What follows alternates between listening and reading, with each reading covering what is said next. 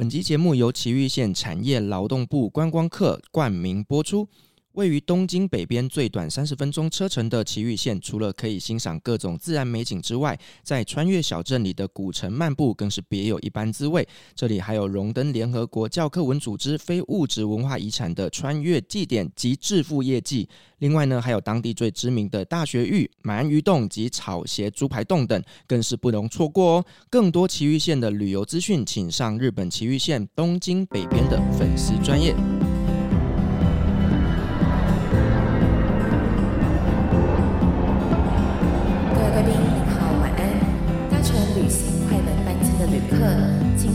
十五号登机口办理登机。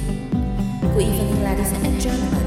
Passenger on the flight to Travel Charter, please proceed to gate number thirty-five.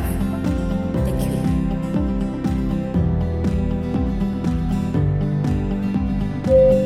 各位贵宾，我们即将起飞，请确实扣好系紧您的安全带。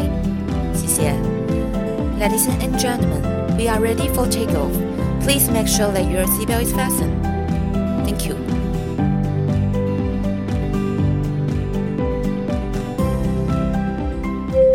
Hello，各位听众朋友，大家好，欢迎来到旅行快门，我是 Firas。不晓得大家记不记得，我们之前呢有邀请了维尼来跟我们分享一系列的鬼故事，包含了呢鬼客人、鬼导游，而今天呢我们要来聊的就是鬼领队。对，但是这个不是我本人哦，先澄清不是自己，这个很重要。那维尼，你今天来跟我们分享一些什么鬼领队的故事？我必须讲，鬼领队的故事比较难收集，因为我们去出团的时候，大部分都是我们领队自己搭配导游，除非有遇到 charter 团，才会有两个领队一起共事。那你要不要跟我们说一下，到底什么是 charter 团？charter 团就是指这个两团行程一模一样，应该说两团以上一起出发。那这个基本上都会是公司行号比较多人一起来旅游，所以行程一模一样，所有的操作都一模一样。那领队导游之间就要互相沟通，包含今天不是我们自己这一团在做处理了，是要跟每一团的领队导游都沟通好。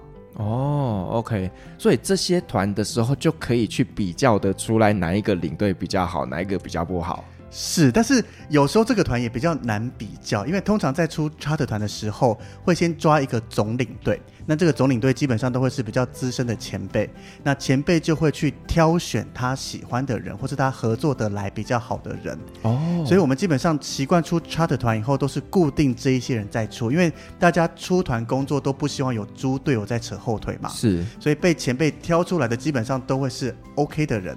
因为你不 OK，也就不会被挑中了。这个是一定的。对，所以你在 charter 团反而不容易看到所谓的鬼领队，因为大家都是被挑选出来，是有筛选过品质好的领队。所以你蛮常被 charter 的。哎，还 OK 啦。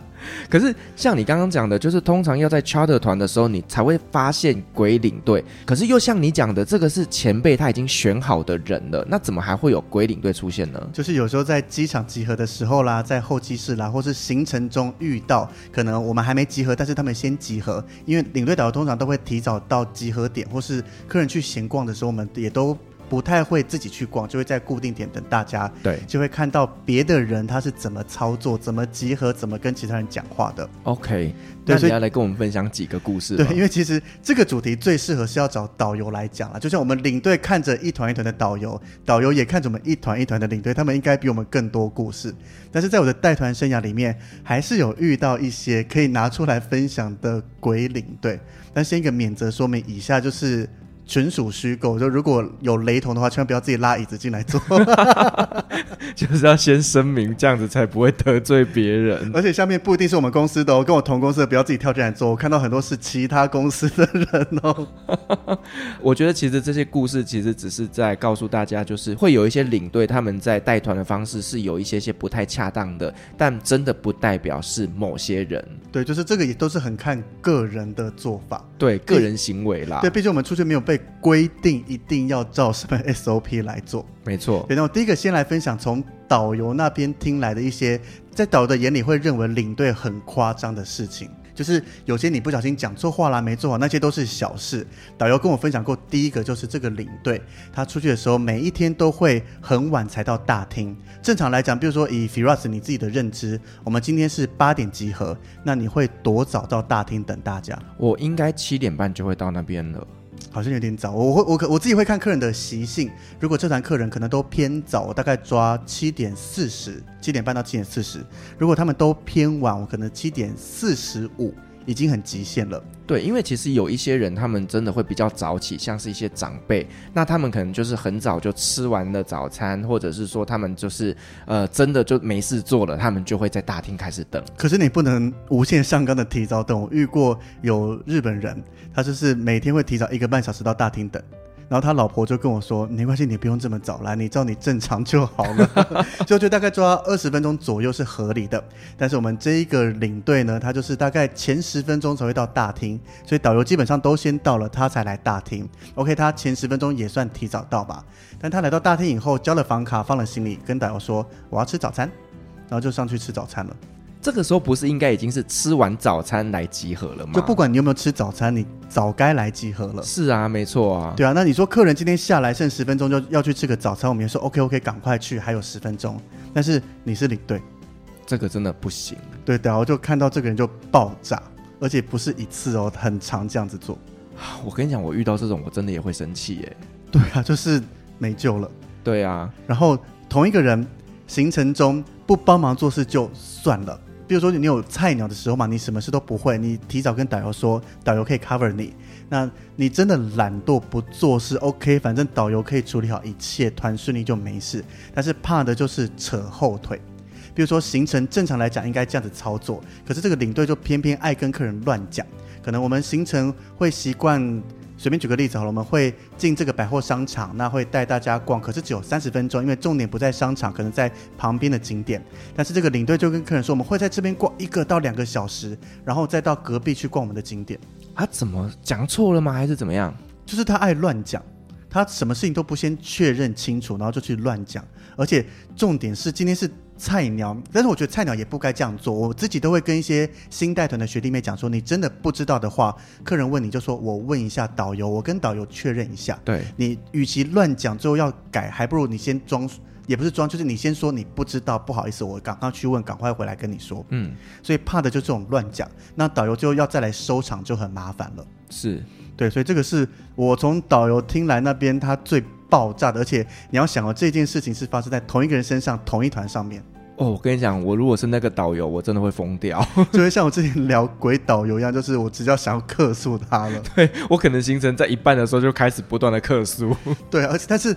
我们领队遇到烂导游，我们还可以换导游，因为我们毕竟在当地嘛。他再派一个导游来，只要导游没有全满，全部在带团状态下，应该换得到。对。可是要换一个领队，当然我们有遇过，就是已经领队跟导游之间大吵，吵到一个不行了，那才从台湾再派一个领队飞过去接团。哇，这么大费周章啊！这是我目前听到唯一一团有这样做，但是因为导游领队之间已经完全不 OK 了。是对，就是那至于什么原因就不管，反正他们两个已经吵得不 OK。但是以旁观者角度来讲，导游没问题，问题都出在领队身上，所以公司只好出这个做法来派领队来接，因为这样子做成本非常大。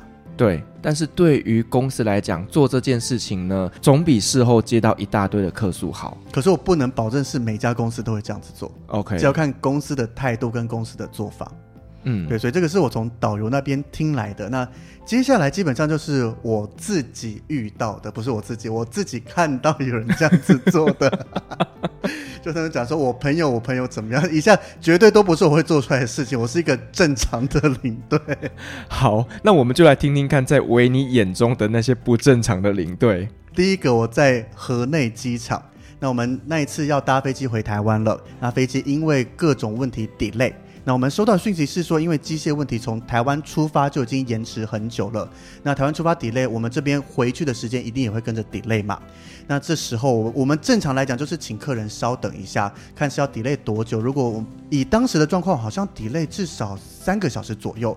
那我就会跟客人说，大家可以先去逛一逛。虽然河内机场没有太多可以逛的，但是你总是要想办法叫客人先去逛一逛，或者找个地方让他们坐下来休息，然后跟他们讲说，可能大概什么时候会再帮大家确认状况啦之类的。那这个时候我就习惯站在。登机门那边就是有地勤在的柜台附近，虽然只是站在那边可能放空发呆，但是客人看起来就是哦，领队站在那边，好像有要处理事情，这个小小的技巧啦。那这也是万一地勤有任何最新状况，我马上就可以听到。那这个时候呢，另外一团的领队，他是一个中年，目测预估应该四十上下，他就过来跟地勤吵架，他就说了一句非常经典的话，就是我带团这么久，从没看过飞机会 delay 的。啊！我旁边听就啊，什么意思？你是很幸运吗？还是我不知道？以我的短短的旅游经历，我都遇过飞机 delay 好几次，或是你自己没遇过，也会听说过飞机 delay 吗？你怎么会讲出这一句完全不合逻辑的话？对，而且他是带团经验这么丰富的情况下，我不知道他多丰富了。他自己说他经验丰富嘛？对，对对，然后加上他的年纪。我只能用这样判断，这样很明显，就直接讲，他就不是我们公司的人，所以我根本不认识他。但是，怎么会有领队说出这句话？我当下就觉得，天哪，你跟我一样都是领队的，你凭什么会这么没有知识啊？但是我觉得搞不好他其实是在演戏，演给他的团员们看，好像他真的有在跟地勤做一些什么样的争取。我有仔细看了一下，他团员没有围在他身边啊，他就一个人过去吵。的确，有些领队会。透过这种跟地勤或是跟服务人员吵架来显示他有在做事，但是我觉得这也是不 OK 的。当然我知道，除非你真的先私下讲好，就可能遇到大事了，你真的需要一个演戏的过程，但是你必须先讲好。那当时这个 delay 状况，我是从头到尾在现场，他比我晚过来，然后对这点开骂，一定不可能有讲好的。嗯，对啊，所以我就觉得你凭什么会讲这句话？但是可真的很夸张，精彩的还没完。接下来，因为飞机 delay 三个小时左右嘛，那登机门毕竟是会有调度的，也会有一些定期航班，所以我们这个登机门就暂时先让比较后面的班机去登机嘛，所以上面的这个荧幕就会显示成别的航班的资讯。那这位领队又跑过来了，就说：“凭什么这个登机门可以先给别人用？这是我们的登机门呢？”请问你花钱买了是不是啦？他有花钱买机票啦。哎、欸，这个我听起来真的好像是他第一次带团呢。第一次也不会菜成这样子吧？我们公司的学弟妹都没有这么烂的、啊。因为这个，我觉得这个是尝试啊，就是飞机的登机口都是有可能会被变更的。是啊。这个就连呃，我还没有考上领队之前，我就已经知道的一些旅游常识，或是你稍微有一些出国经验的，应该都会知道这件事了吧？就是这个登机门不是永远让你这个飞机来做使用的啊。没错，所以你看，这种人跟我们一样都叫领队，有种心寒的感觉。我我突然觉得，我好像不是很想跟这样子的那个并列一起被叫做领队。是啊，我很常看到这种雷领队，就有这种。哎，为什么都会拿同一张证照，都是同一份工作呢？哎，我只能说，就是呢，一款米养百种人呐。是啊，然后另外还有像是上了飞机，其实我自己的认知就是飞机上是属于空服员的领域。那加上大部分我目前都是搭国际航空公司，那客人要沟通，应该不会出现沟通困难或沟通不了的问题。所以正常来讲，我把客人座位搞定，上飞机以后，客人有任何需求，都是空服员应该要去对接做处理的。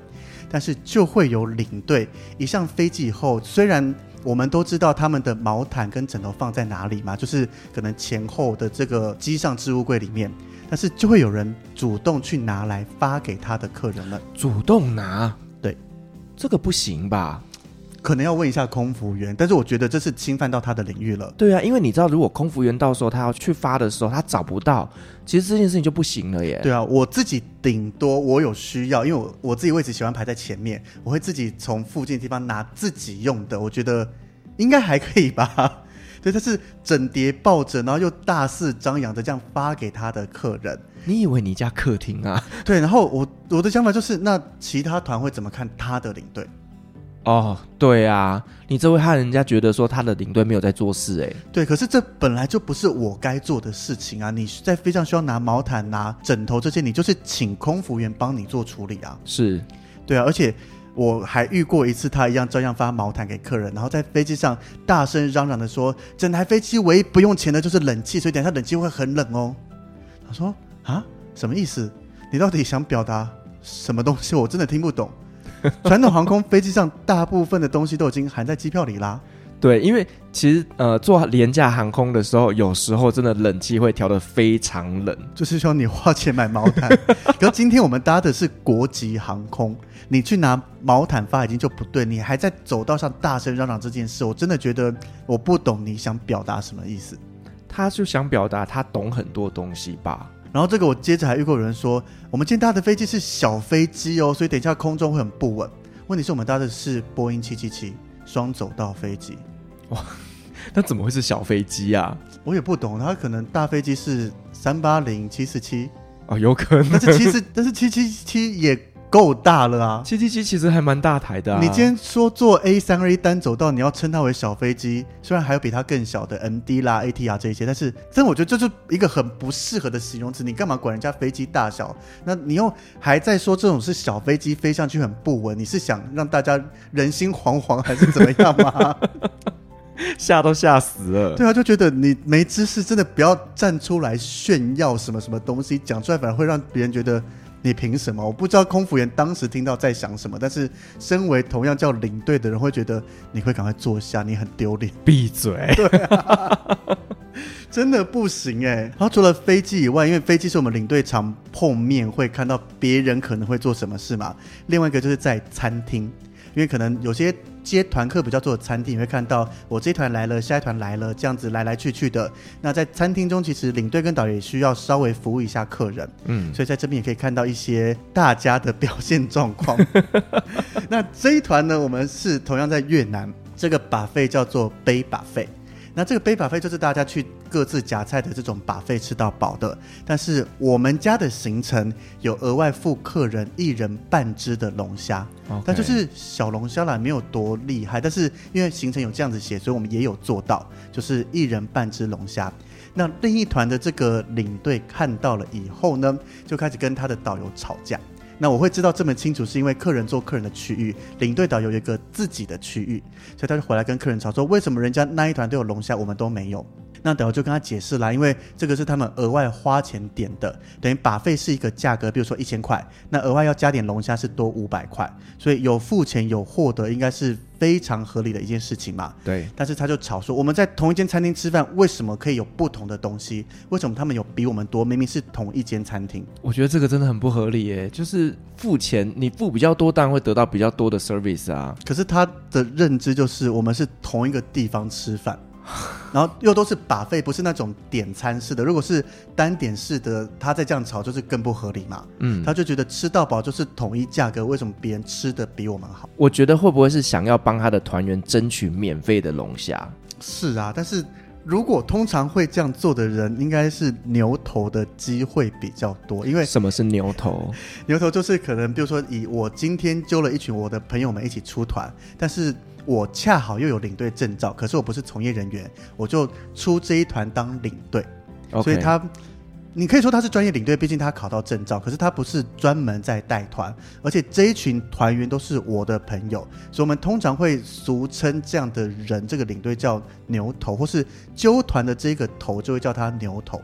OK，对，那牛头就是，毕竟这团都是我自己的人，我一定会尽量替他们争取福利嘛。嗯，那今天以我今天是纯领队的角度来看的话，如果有客人来跟我吵这件事情，我会跟他说，行程表上面我们没有写，那这个是额外加钱，我一定会站在旅游业旅行社的立场去解释，这不是我们应该要给的。对，所以他就这样吵，那最后吵到他也打电话回台湾的公司，然后台湾公司就打给当地的旅行社，旅行社打给当地的导游，最后吵赢了耶。啊，就是他的客人也上了龙虾了耶！可是这样等于是公司要赔钱呢？我没有特别去追到底是当地旅行社要付还是台湾旅行社要付，但是绝对不是现场客人跟领队付的。对，我觉得这样真的是不行哎！我觉得公司。谈好的合约是多少？其实那个报价是算蛮精准的。如果说你要再做一些额外的 service，等于是他损害他的权益。对啊，你可以自掏腰包请客人吃，对，这就是领队导游自己要多做的事情。或是你今天是牛头，你有赚他们的钱，你想回馈一些，当然 OK。但是这种，我当下我们其实几个同公司的领队导游私下就有在说，基本上应该不会赢吧。然后还说有没有让他开赌盘，但是大家都赌不会赢。没有人要赌会赢的部分，所以赌盘不成立。但是没想到真的给他吵赢，我们整个很讶异耶。他是哪一家旅行社的啊？我也要去抄。我私下跟你说，你去参加他们的团好了。我也可以当牛头，有旅行快门可以揪一群人，比如说就是牛头出，然后我就帮听众们去熬这个龙虾。我私下教你那些地方，可能别的团或者我们团会怎么做，那你们团设计的时候就不要喊这些东西，然后现场就去抄。对，然后我们两个就是 charter，charter，我不要这种，好麻烦，这有损我领队的名誉，我做不出来。好啦，哎、欸，我真的觉得这个真的很荒唐，哎，怎么可能炒一炒，最后他要送你五百块的龙虾啊？龙虾是不是五百块？我不知道啊，刚刚只是纯举例而已。OK，对，但是就觉得不合理啊，没想到两边的旅行社都让步了，但蛮爽的，哎，真的。站在客人角度，应该会认为这个是好领队啦。对啊，我说实话，站在客人的角度来讲，他帮我争取让我多吃了半只龙虾。可是站在旅行社跟导游的角度，就是你凭什么这样子吵啊？我我能理解，对，但是我只能说他真的还蛮幸运的。是幸运吗？不然就是旅行社真的是这一团赚蛮多的，他做了一些妥协。好吧，那那你再听听下一个，这一个一样，他可能为他的，他也没特别为他的团员着想，但是他想要纠正我讲的话，我觉得这已经狠狠的踩到我的线，我现场就用比较不客气的口气直接回他了，因为像刚刚这个要争取龙虾事件，毕竟跟我毫无关系，我们就是静静的在一旁看他表演。我们基本上不太会讲话，但是这一个就是我们在飞博流，最近博流泡泡那个时候的事情。嗯，对，已经够详细，不会再多讲了。那时候也没几团呐、啊，是没错。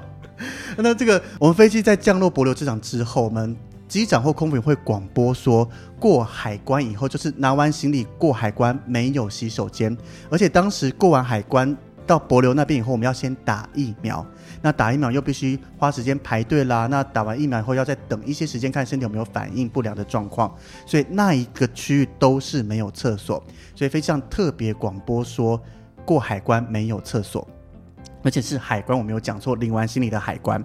那这一团呢，刚好我的客人位置在前半段，我也在客人的周围，所以飞机停好，安全带灯熄灭以后，还不会马上下飞机嘛？那客人都已经站起来拿东西，所以我就先站起来，转头跟我的所有客人们喊说：大家东西先准备好，等一下下飞机的通关流程要怎么做？那并且再强调了一次说，等一下一下飞机以后，在移民关那边有洗手间，所以如果大家看移民关排队很长，想上厕所的话先去上，或是通过移民关以后，在领行李那边行李转盘还有洗手间，那这个是最后一次可以上厕所的地方。你过了海关以后，就再也没有洗手间了，就等于把机长的话再详细的重复一次。那这位领队呢，他坐在我隔壁的座位，他听到我这样讲完以后，就用一个我个人觉得是很不客气的声音跟我说：“刚刚广播不是说过海关就没有洗手间了吗？”我说：“对啊，过海关的确没有洗手间。”那他就说：“那你怎么刚刚讲还有？”我说：“我刚刚是说移民关之前有一个，海关之前也有一个，这是没错的啊。”他说：“你讲的那个明明就叫海关。”他就说：“那叫移民关。”他说：“没有，那个就是海关。”然后就还这时候还算和颜悦色，我说：“移民官管人，我们出入境检查护照都是移民官，海关管货物，所以领完行李会通过的才是海关。”他说：“没有啦，那些全部都叫海关。”我觉得天哪，你没知识就算了，而且其实这个错误啦，在我们平常可能各大 YouTuber 啦、各大部落客，连 Podcast 连 Firas 本人也都会讲错，但是不是？我觉得不是我们不知道，而是我们习惯性的时候会不自觉的脱口而出。但是我个人觉得，我要强调这是正确的事情啊！对对对，我会比较 care 这件事情。维尼真的对这件事情非常的纠结，没错。可是我觉得，就是尤其是身为这些有流量的人，你更要传达这个正确的知识。所以一般人不懂就算了，你身为一个旅游从业人，会不会不小心骂到你啊？没关系，我虚心接受，我真的就是讲错了。对，就是你自己平常不小心讲错，OK 就算了，你还来纠正我，就像我平常敢去别人那边留言，就是我一定是留言出正确的东西，我要来纠正你，但是我会用和善的口气。然后维尼真的就是很像纠察队，就是去看到谁的影片啊，然后讲出他就在下面留言，是移民官不是海关。可是我的口气都是很正常，不会说什么你怎么那么笨啊，怎么样，就是。正常的口气就是提醒他，就是说这个地方你口误了。对对对，因为我我相信你们都是口误，不是故意要把它讲错。但是这个在飞机上的事件，就是你没知识就算了，你凭什么纠正我？而且我百分之百确定我是没有错的。嗯，对，如果我真的也不小心讲错，你纠正，OK，我会说谢谢你，然后赶快再把正确的讲出来。是，但是你跟我纠正这件事情还是这么，我觉得这对旅游业的人来讲应该是基本东西了。今天客人讲错，可能不一定纠正他，或是纠正，但是不会对他什么，就是看不起他，说你怎么连这种都讲错？但是你是一位领队，而且你当着我的团员，或是当着整台飞机人面前质疑我，啊、哦，真的就是完全不给你面子哎！我还没错。当然，我也没有直接骂他，骂的很难听。我就是用比较严肃一点口气，再重复解释一次移民官跟海关的差别。解释完以后，后面的门就开了，所以我就带着团说：“来，我们往前面出发，准备通过移民关喽。” 我还算有沉住气，没有直接骂他。是啦，我们通常也不会在客人面前吵架啦。除非真的遇到一些，我有当着客人面前跟别团的客人比较凶一点的讲话。哎、欸，我要听这个，就是他这个是大陆的客人，就是大陆人啦。那我在饭店的时候发完房卡，会跟客人讲一下大概饭店的一些资讯嘛。这时候这个大陆的客人就一直来问我事情，然后我一开始先跟他讲说，先等一下，我先处理我的事情，再跟你说，因为你又不是我的客人，没错，我干嘛我服务你？对，然后但是。其实一般来讲啦，就是当你看到我们在发单，你要来问，纵使不是我的团员，我还是可以稍微跟你讲一下，至少我知道的话。可是他在我继续转头跟团员讲话，又一直来烦我。那他除了一直打断我讲话的话，还伸手拉我，就是要我注意他，要理他一下。然后就真的很不爽了。你在所有团员面前，而且我想赶快把事情做完，大家回房间，我还要查房，查房完我才能休息。就直接转头过去跟这个大陆的客人讲说：“你不会找你的领队吗？我在处理我的事情，你不是我的团员，先不要吵。” 我好难得看维尼这么生气哦，因为你一直打扰我做事啊。是啦，确实，因为我们在工作岗位上面，我们真的是要专心把自己的客人服务好。至于别的客人，我真的有空再说。对啊，不然你要眼睁睁让所有的团员看着我去帮一个非团员的人处理好事情，再理他们吗？这我会被大客诉吧？肯定会。如果今天是我其中一个团员突然出事了，可能他跌倒了，那我会请团说：“大家稍等一下，我先处理他。”团员都看得出来我在工作，我也在处理我们团上的事。但是你就是对我来讲一个什么都不是的人呐。没错。但是后来我才知道，原来大陆团的领队带团出去回饭店后，第一个不用报房号，第二个就让他们自生自灭，完全不用理他们呢。嗯，对啊，好轻松的感觉哦。大陆不知道有没有什么旅行社可以去投一下履历的？很多啊，那个 Brian 就去带过大陆团，听了很多让我很震惊的事情。真的哦。对啊。好了，我们也不是要去说什么呃中国大陆那边的一些旅游的一些呃行规或干嘛的，但是其实就是大家自己去。我不知道怎么收尾，这个就让大家来我们 Hey Live Kids 听。我之后有安排要访问我们的这个宵夜酱旅行团的 Brian。哦哦，OK，我会去聊聊带台湾的团跟在大陆那边带大陆人出国的一些差别。哇，我一定要听。没错，我自己也很好奇，到底有什么差别？对，因为我觉得其实台湾的呃旅游从业人员跟中国大陆的旅游从业人员其实真的蛮不一样的。对，因为这个大环境不一样，而且说实话，人口基数也不一样，真的还蛮好奇的。到时候记得赶快连接传给我，可能还需要一段时间，因为来宾有点难约，他有点忙。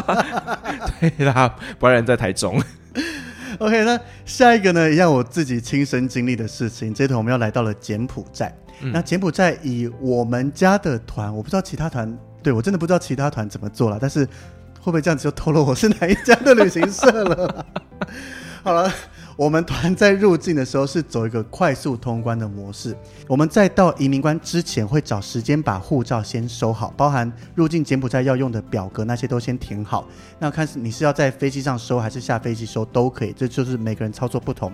但是收集好护照以后，我们到移民官那边把整叠护照交给移民官，算好本数，那一本该给多少钱，直接给他。给了以后，他就会直接从旁边开个门，就直接全部走到行李转盘那边了。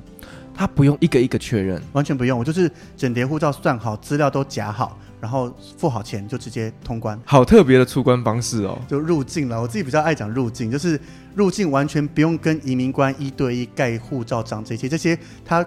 专门的官员收走以后会处理好，再送过来给我们。嗯，对，所以我们一下就会到行李转盘。那这一团呢，同一台飞机上有另外一团的人。那我自己是习惯在下飞机找一个空地，先把护照都收好。那过去就请客人稍等一下，我到柜台那边办好事情，就直接可以入境到行李转盘。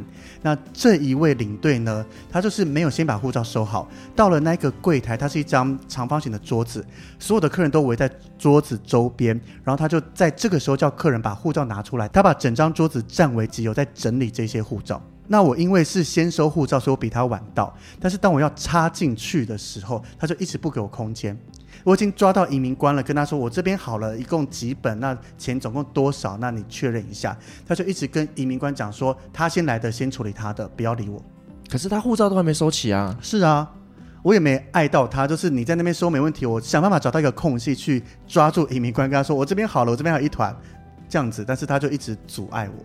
他是不知道说柬埔寨那边的入境规则吗？他知道啊，那他为什么不事先收呢？谁知道？我们就讲说每个人有不同的操作方式，我觉得他这样操作方式没有错。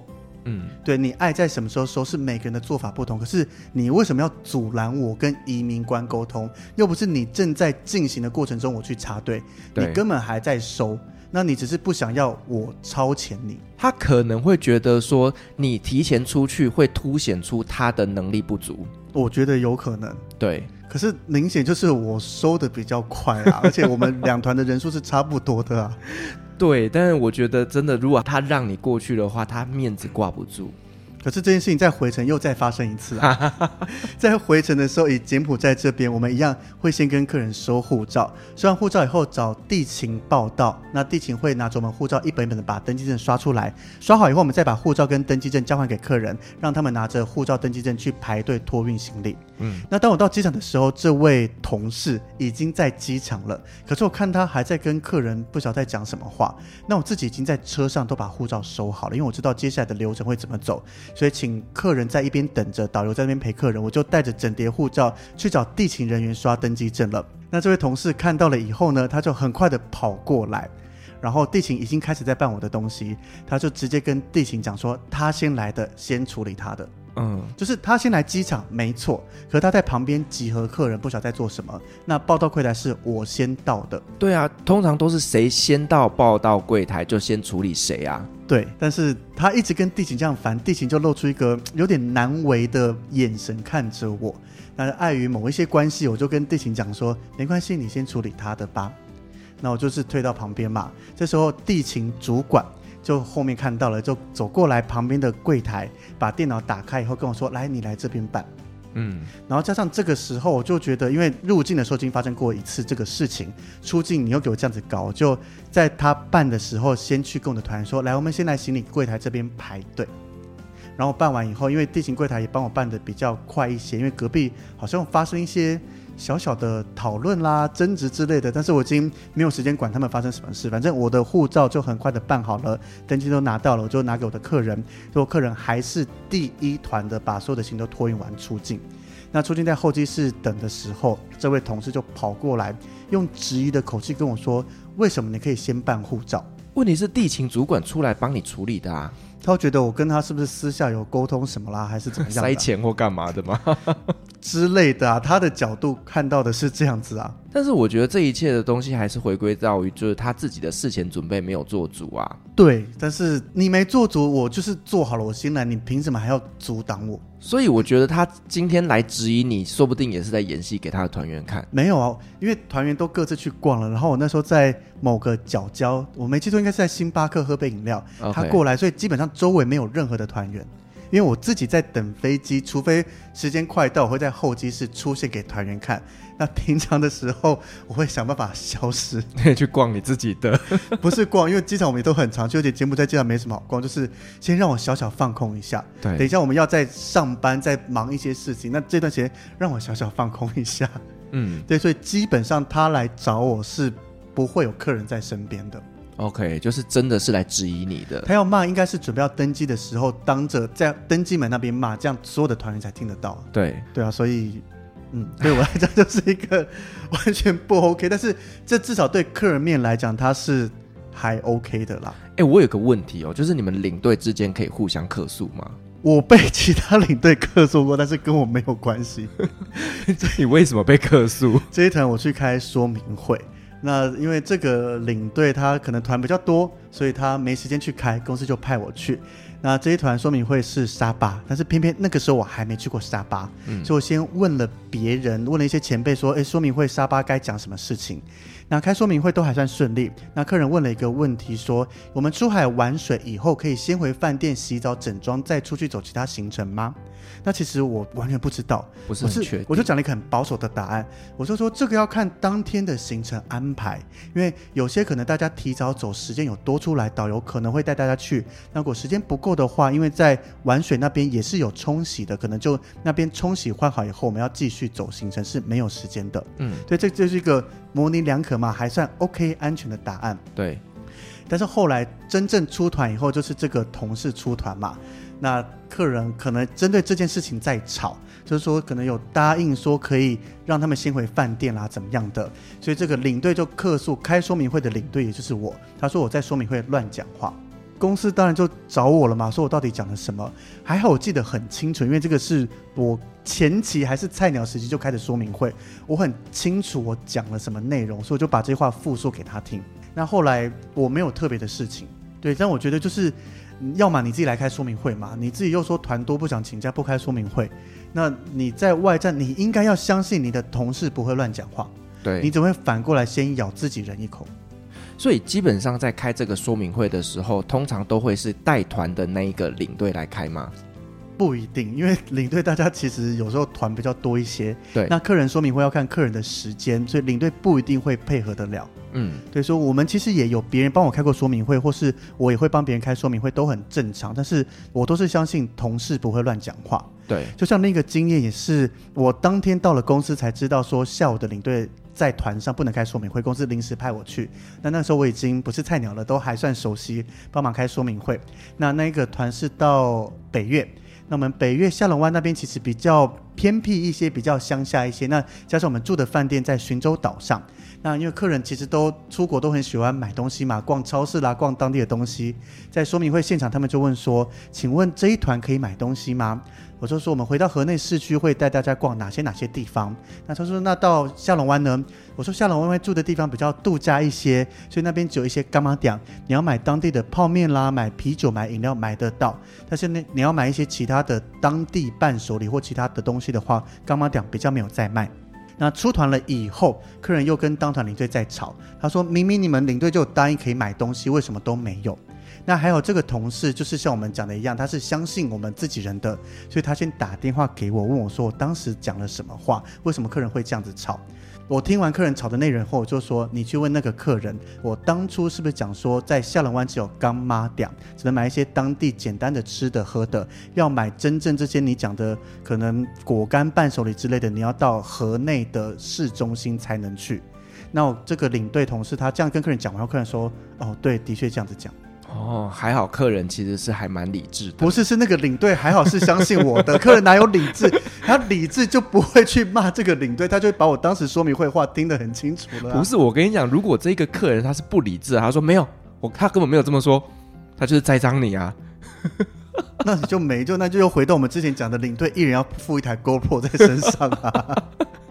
就是全程录影了，对，但这个的重点就是领队是相信他的同事的，嗯，就是我们正常也是这样子做，不然你真的不相信同事，你就自己去把这些事情都做完嘛。对，对啊，所以我觉得你要相信的同事不是猪队友是很重要，但是还是常常会有猪队友会扯我们的后腿，像这一团呢，我们是假 A B。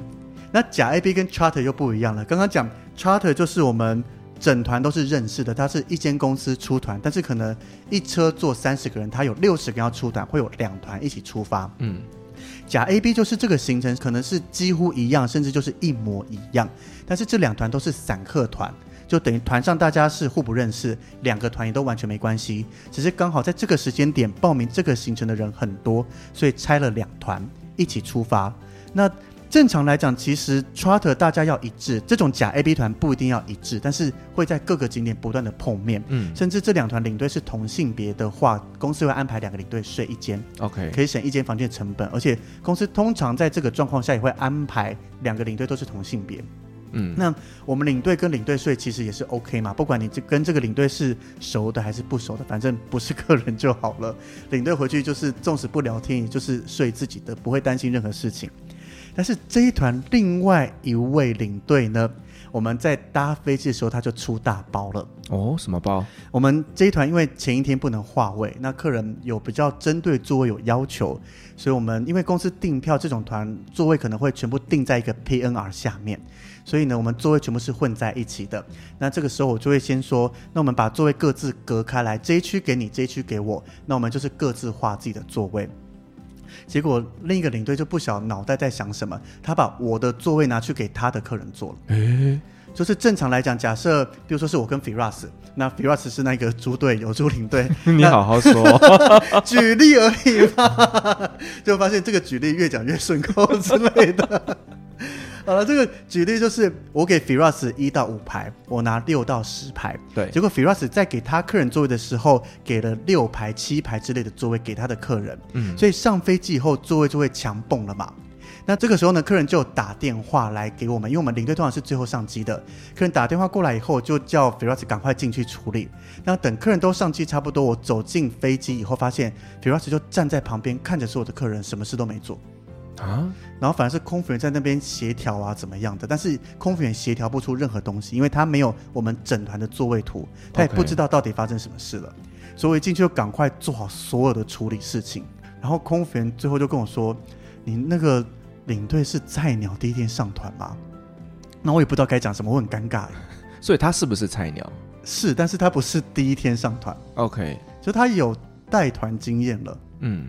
对啊，所以就是也太夸张。我们不是已经讲的很清楚，你就是一到五，就是六到十，你怎么还会搞出这种事情来？你不知道飞机座位是牵一发动全身的事情吗？没错。然后好了，飞机座位有一个不好的开始就算了，在行程中哦，刚好这一团我提早先到，然后把客人安顿完以后，在大厅跟导游聊聊天。这时候他们的团进来了。那一样，我们领队都跟客人讲一些注意事项啦。那重要的是要报房号，因为客人有任何事情的话，在国外是没有手机可以打的，他要直接拨饭店电话，房对房到领队的房间。那这位领队就跟他的客人说：“麻烦大家有事情千万不要打电话给我，因为我跟另外一团领队一起睡，你打电话给我会吵到另一个领队。”啊！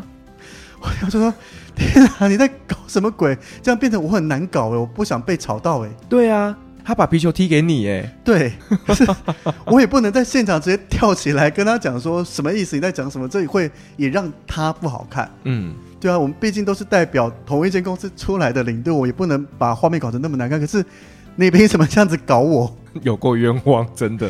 对啊，所以我也不知道该怎么处理。但至少我在我的这一团团上没有任何事情。我不知道我有没有被这个客诉了，至少我没收到通知。我觉得是不是他自己不想要被打扰，所以才这么说，然后把你搬出来当借口？可是你是出来工作的，你怎么会说你不想被打扰？唉，这点我完全不认同。说当然，领队需要好好休息。所以我们有时候会跟大家讲说，就是希望大家要自己补单人房价差，让领队有个自己的空间可以休息。嗯，但是这个是因为卡单的话，客人是一直跟我们在同一个房间。对，那有时候客人会想跟我们聊天，会想干嘛干嘛之类的，我们还是有些该做的事。所以，我们自己一间可以休息，但是我都会跟客人强调，真的有任何状况，不管多晚，一定要跟我说。嗯，因为我们就是来工作，你有事情就是必须要处理啊。没错，除非你觉得你都能处理好了，那当然你可以不用烦我。对，但是你有任何事情，因为我们要当做客人，完全无法讲英文，或是可能什么都不懂，他才会来跟团。你不能预期说啊，你怎么要多要一个矿泉水都不会自己跟柜台讲。我觉得这是一个禁忌的话。对，他就是什么都不会，他才要来跟团呐、啊。对啊，所以叫客人不要打扰领队，我不行。哎，如果说客人真的出了什么事情，然后你又叫他不要打扰领队的话，那真的是啊，你罪该万死啊，真的非常严重。万一客人半夜生病很严重，但是因为你讲了这句话，客人也会听进去的。对，他不吵你，但是他回来真的要告或怎么样，其实应该会有事情。对，就是我找不到领队。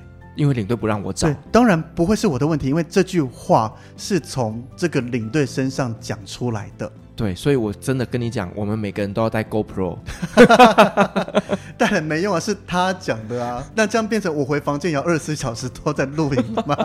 不是，你要至少就录下来说，呃，这句话是他讲的，不是我讲的。客人会证明啊，是这个人讲出说不要吵到我，是没错。对，就是我相信我应该不会有事啦。但是现在就是有这种人，我真的觉得真的是在互相陷害。这个好，那另外的话还有 charter 团，刚刚讲 charter 团基本上很少遇到比较雷领队的部分嘛。就我们刚刚讲的就是 charter 团会找一个总领队，再由总领队找其他的人嘛。但是有时候 charter 团就是由公司直接指派，可能两个三个人也是有可能的。那我这一团呢，我们是两个人出发。那正常来讲，在出 charter 团的时候。因为两台车的人数可能不一样，不一定会排得刚刚好。但是正常来讲，我们应该都是一起服务的，毕竟都是同一间公司、同一个集团的人一起出来。那我们也不会分说这是你的客人，这是我的客人，各自服务。所以正常来讲，小费，因为这是我们领队主要的收入来源，嗯、也是直接平分的。对，不会说你带二十个，我带十五个，那你拿二十个，我拿十五个，不会这样子。那当然，这不是一定的，你也可以平分。反正就是总领队，或是我们没有一个特别总领队的话，就是 A 车领队、头车领队，他就是总领队，他说了算。那我们这一团，因为我比较菜嘛，那前辈是 A 车，所以他就讲说小费各自拿，因为他的人数比我多，而且不是多一两个，好像多了六个吧。嗯，所以各自拿说 OK，那就这样子，他讲了，那就照做吧，因为总领队怎么讲，我们就怎么做嘛。可是接下来后面就我觉得过分的事情了。那我个人觉得过分的，跟其他前辈听我的事件觉得过分的点不一样。那到时候 Firas 来评断看看，你觉得哪一个比较过分？嗯，我个人认为比较过分的是，那我们今天回到饭店以后，这个前辈说要出去逛一逛，买买东西这样子，但结果客人开始一通通电话打进来，说房间有什么样的问题啦，或者有什么需求，但是都是他那一车的客人。然后我的想法就是，那你今天各自拿，那我们是不是事情就各自处理？对。那当然，如果我们两个都在房间，我帮忙接个电话，帮忙处理一下还好。但是，一堆事情过来，而且都刚好是你的车的客人，我的车的客人都没事，你又跑出去逛街了，然后小费你又这样子分，嗯、我觉得凭什么？那是其他前辈更气的事情，就是因为我们出去带团会有一些自费活动嘛。那我们这个自费活动，就是有一些人参加，有些没参加。但是我的车的人参加自费活动的人数是他的车的两倍。嗯，就比如说他车只有十个人参加，我有二十个人参加。那正常来讲，小费都各自拿喽。那这个自费活动应该也就要各自算。对。但是因为我的人比他多，所以我可以拿的自费的所谓的领队的 bonus 也比他多嘛，因为也是算人头的。他就说这个 bonus 要平分。凭什么？对，就是其他前辈们听完是气的是这一点，但是我觉得钱真的都是小事，我气的是做事上面你各自拿，为什么你什么事还都不用做？嗯，对啊，就是 charter 团会遇到的事情。我个人会对于后面这件事情比较生气，比较 care 钱，对，所以我比较奇特会 care 这个做事上面嘛。因为我觉得做事情好，基本上就像你讲的，可能同一家公司的那客人真的出了什么状况，他人不在，我还是会帮他服务。对，我本来就该做，可是。你是出去逛街，今天如果你是去处理其中一个客人的问题，又有其他人电话过来，我正常来讲，我一定会来做这件事情，因为我们两个是一起出来的。对。可是你出去爽，我要留在这里做事情，你就叫他帮你买东西呀、啊。我不想啊，为什么不能自己出去逛？我也会出去沟通，自己去买，自己去逛啊。也是啦，但我觉得就是纠结的点不太一样啦。像我自己就会觉得说，那既然我们今天讲好各自分，那。当然，我自费行程的 bonus 也是要各自分。其实这个有点像是不成文的行规了，本来就该这样做，没有一定要平分。但是你既然讲了各自分，就是所有的东西都要各自，你不能说这个对你好的就是你自己拿，然后对你不好的就要平分，你要多拿一点。对啊，这真的不合理啦。对啊，就是完全不合理。但是无奈当时我菜啊，人家厉害啊。那你现在也可以啊，反正你现在资深啊。再让我，我没到多资深，但是再让我遇到同一件事情，我就会站起来讲话。一定的啦，对，因为你太菜的时候，你会觉得不太敢说出来。对啊，还没摸清楚这个环境大概长什么样子，啊、这个行规你都不懂，对不对？我这个行规还懂，就是该全分就全分，该全部平均就全部平均，这个我懂。对，只是我没料到有人竟然会这样子做，然后我也傻傻的是到整个事件结束以后才回去跟其他比较熟的人讲，他们才说，你怎么没当时先跟他讲，他们电话可能就会直接过去骂他了。我觉得搞不好他真的在外面就是这样欺负这些菜鸟领队，这就不便多说。待会私下跟我说是谁，你又不认识我们家的所领队，你在我们家认识唯一的就是我跟豆豆了吧？我总是要先知道一下嘛。等你以后开始有出团，有出到 charter 团，你再把那个看你每次跟谁跟我讲一下，我再帮你评断一下，帮我过滤一下。对，我帮你看一下这个人，诶，是不是我认识他作风怎么样子？是。好，那最后一个事情同样也发生在 charter 团上面。虽然 charter 团讲好像没事，但是也分享了两个。那这个也是因为公司在派的时候，他就是没有让总领队选，然后就是任意派，而且这个雷领队的人他就是总领队本人。然后又是在我们菜的时候，就是这一团是好几个人出团，就不要明讲几个人啦，两人以上出团，有一个总领队，下面有几个人，那这几个人包含我在内都是比较菜的。对，那这一团出去了以后，这个总领队第一件事情就是在集合的时候，他都是最后一刻才会出现的。嗯，那我一开始想说算了，第一个我们菜嘛，人家。资深可能有些资深老大哥可以晚一点到，反正我们几个人把事情都处理好，也把他的那一车一起处理好，帮客人 check out 啦，行李该怎么摆都弄好，OK，没关系，就这样子。但是我自己觉得比较麻烦是在分房间的时候，因为好几台车出去，代表房间数量很多。那会一起出去，代表这个又是一个公司行号或是一个集团。那这个有公司有集团，就会有一些阶级之分嘛。那可能有一些好的房间会特意安排给职位比较高的人，那或是有一些比较重要的人啦，他可能是跟家人跟谁一起来，会尽量把他排在一起，排在比较近的地方。但是这位总领队在分房的时候，就先把对他有利的房间全部都拿走，嗯，也就是。假设我们一台车有二十间房间，那五台车就有一百间房间，他就把一百间房间自己先捡好所有他要的，然后剩下就丢给我们。那丢给我们以后就是比较散一点了，因为正常来讲，我自己当总领队或是其他人当总领队的做法，至少以我来举例啦，我的做法就是会全盘考量，一起去看我们该怎么一起分，把所有房间分好。不会是把我的捡好以后，剩下丢给其他人去选。嗯，那他丢给我们，我们就已经要花脑筋去想办法，因为每一车都有比较重要的人，我们要花比较多时间去把这些凌乱的房间中找出一个还可以帮大家安排好的。这位总领队又在旁边一直催说：“到底好了没啊？”就是想象几个人在饭店大厅坐在那边忙得满头大汗的，然后总领队坐在旁边的沙发翘着脚，这样子看着我们说：“怎么排那么久啊？怎么都还没排好？” 好欠揍哦！我说还好，我们都是菜鸟。现在我呵 呵可能也会有不一样的做法吧。而且这只是其中一件事情哦。那接下来还有就是，我们当出发去景点的时候，到了这个景点突然下暴雨，这个暴雨雨大到整个我们要参观的地方都淹水了。那所以我们车子一到，客人都看到暴雨，加上已经都淹水，基本上就已经去不了了嘛。嗯，那正常。做法，因为其他行程我们都知道排的比较满一些些，所以会跟客人讲说：诶，现在如果大家都不去，那我们就必须自愿放弃这个行程了。对，所以我们几台车都讲好了，我觉得这是领队基本该做的。当然，如果是一个好一点的总领队，他应该在群组上面直接公告说：麻烦大家跟客人沟通好，我们今天就是自动放弃。偏偏这个总领队他就是没有做这件事情。所以变成只有他的车没有跟客人讲要自动放弃，我们其他车子都处理好。嗯，那接下来回去以后，在下午会在饭店吃下午茶。那吃下午茶之前，他就跑来跟我们讲说，他的客人又想回去参加早上的活动。然后因为他没跟客人讲好，但是我们就说我们也都讲好了，为什么你的车没讲？他说他就是没有先讲，那现在客人想参加要怎么办？然后因为你没有先讲，你事后才讲，其实就是比较麻烦。对。所以变成他后来要求我们马上去跟我们的客人们统计，是在吃下午茶，就大家已经散开的地方了，去统计说，那现在要在参加早上活动的人先登记一下，那我们可能几点就出发，那不参加的人我们就吃完下午茶以后晚一点再直接去晚餐的地方，两边这样子再做汇合，这样很奇怪耶，就是很麻烦呐、啊。对啊，正常来讲应该把事情做好，而且我们都是。底下的小喽啰，你总领队不发号施令，我们就认为你也会做好事情。嗯，就你反而没做好，我们底下这些小喽啰都把事情做好了啊！真的，你知道，就像是我们在公司里面，我们如果说我们的老板是雷，那真的会很难做事。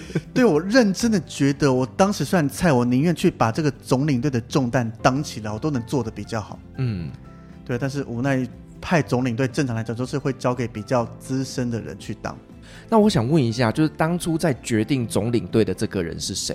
基本上业务也可以指定，或是业务没有特别的人选的话，公司的所谓的团线控也会去派一些他们比较认可的人来当总领队。对啊，这个真的要慎选呢，不然真的是派到错误的人，真的大家一起死哎。是啊，而且这件事情还没结束，这只是一个五天的团。那像我们这个团有进站。所以进站就是进一些购物站，那这个就是行程有写的，所以也不用吵说为什么要进去这边。那这一站呢是卖床垫、乳胶床垫的。正常来讲，你进站的时候领队没能力，就乖乖站在旁边看有导游需要什么帮忙就去做，因为对导游来讲非常重要，是他的业绩来源，也是他的收入主要来源。那我们领队有能力的话，通常都会去帮忙 push 一下，或是看怎么样帮忙导游可以卖多一点东西出来。那这位总领队呢？我们几台车一起进去以后，就突然发现，他就找了一张床，直接躺在上面。嗯哼，嗯，我们几个菜鸟们还开玩笑说，他可能是要直接睡给大家看当 model 吧，就是亲自下去体验一下。因为这张床很舒服，你看我现在睡得很熟，这个真的很烫啊。然后在进另外一站的时候，我们一样就是要想办法帮忙嘛。他就突然集合我们，然后就想说，不能晚点再集合嘛，我们现在进站中哎。那他就说不行，有事情要集合。结果集合好了以后，只是讲一些无关重要的小事。他在讨论说，我们晚上的飞机回到桃园机场以后，大家会上各自不同游览车，有不同的路线，要怎么安排？谁带哪一台车？我觉得谁带哪一台车，你直接下命令说，维尼就带 A 车，谁就带 B 车，谁就带 C 车就好了，干嘛讨论？对，而且这个带的车不是说我们要跟着车一起到他的目的地，我们只是在行李转盘要各自说，来 A 车的来我这边集合，带到我们停游览车的地方，把他们送上车就没了。请问到底有什么好讨论谁要带哪一台车的？而且你还选在进站的时候，进站这件事情真的对导游来讲是非常重要的。对，所以我们领队能帮一定要尽量帮啊。对啊，因为他的收入就是这个东西，那你还这样子不让我们的领队下去帮忙？唉，真的是有够雷的耶。对，然后最后到候机室的还有啊，还有啊，就是没讲完很多哎。最后到了候机室的时候，一样我们。就是提早到候机室等大家嘛，那其实有很长的等待时间，偏偏他在这些等待时间，他可能自己就去到处逛，最后一刻才来候机室。OK 也没关系，反正也没规定领队什么时候到候机室。那当地勤人开始广播说我们准备登机，大家要依什么什么顺序的时候，那这时候我跟我们这些小喽啰的做法就会站起来，就是开始准备引导客人说：“哎，准备该登机喽，大家要到登机门准备上飞机喽。”这时候他要把我们抓过来了，他说：“哎，你们有没有纸跟笔？”我说要要干嘛？我说我们现在正在忙。他说，等下你先找纸跟笔给我，然后就想办法伸出了笔，其实都有啦。就重点，他要一张干净的 A4 白纸。嗯，是谁平常会带 A4 白纸在身上？但是我不晓得为什么刚好身上我就伸给他，然后他自己躲在旁边，然后去写了我们回到桃园机场以后要的车牌号码，也就是我们刚刚讲要可能 A B C D 车这样子。但是我拿给他了一叠纸哦，他就只写了他自己的那一台车，比如说他就写了 A。然后接下来我们一样在忙着帮客人登机，在指引他们的时候，他就过来跟我们讲说：“我已经写好了，你们等一下要找时间写哦，一定要写，这很重要。”啊，想说啊，你不会帮我写好吗？他怎么这么荒唐啊？是啊，这有没有继续在打消你进来旅游业当领队的念头了？我觉得我还是继续录旅行快门就好了。对啊，你看这一团，你要想的这是五天内发生的事情。哇，真的很雷呢！还好当时我不是单独跟他一起出去，不然我可能会直接爆炸。还有没有其他的一些小喽啰们，我们大家可以互相取暖一下，抱团取暖，一起干掉这个总领队。当然是啊。好了，我觉得我们前面讲了这么多，就是荒唐的雷领队，我觉得真的是遇到的时候，真的会让你欲哭无泪。对，我必须要先讲，大部分领队之间碰到的还是以互助、互相帮忙为主。对，我相信一定是这样子，因为大家一起出去，想要把任务给完成。对，只是所谓坏事传千里，就是这些坏的会让人印象深刻，可能有些好的帮助过的会容易被遗忘掉。那你可不可以跟我们分享一些比较温馨的故事，balance 一下？可以。那这个温馨故事都是那个温馨的领队，就是我本人，温馨的维尼。对，像第一个，我们去吉隆坡机场的时候，因为有去过的听众应该会知道，当你搭长荣华航的话，我们会在卫星航下下飞机。那你在入境的时候，必须先搭一段电车，才会到主航下才能入境。那对第一次去的领队，其实虽然事前都有教过，但是你对现场完全没看过，其实比较容易慌张。那像我如果遇到第一次去的学弟妹的话，我会跟他说，我们下飞机集合的时候，我们互相等一下。你早集合好就稍微等我一下，讲讲话。我早集合好会先跟客人讲一些注意事项，等你准备好。然后我走在前面，你走在我后面，这样一团接着一团，你就只要跟着我的团走，你就不会有事了。嗯，因为像我第一次去吉隆坡机场也是受到这样的帮助，我觉得非常有用。所以我遇到第一次去的学弟妹一起搭飞机到吉隆坡的话，我也会尽量这样子做，嗯，因为你就叫跟着人走，你就完全不会慌。对，不然我们还要想办法说入境的牌子在哪边，学长讲的电车在哪里，其实有时候多多少少会比较紧张一些。嗯，对，所以这个是一个可以不着痕迹的帮忙。或是像有时候有领队不小心迟到了，不管是在机场啦，或是在饭店集合，或在哪边集合的时候，这时候如果我在旁边，会尽量帮忙 cover 一下。比如说举个例子，我在机场的时候遇到隔壁团的领队迟到，那刚好是我熟的人。客人一样都会问，找我们同一间公司问说，哎，你是不是要去哪里哪里的？我就问客人说，你们几点集合？如果太早的话，会跟他说领队还没来。但我发现他的集合时间快到了，领队还不见踪影。我跟他说，领队先去处理事情，你们稍等一下。然后就找个空档打电话给领队说：“你人在哪里？”他说：“我睡过头，已经快到了。”我就跟他讲说：“你先把所有的大行李丢在一边。你的客人来了几个？我跟他说你去办事情。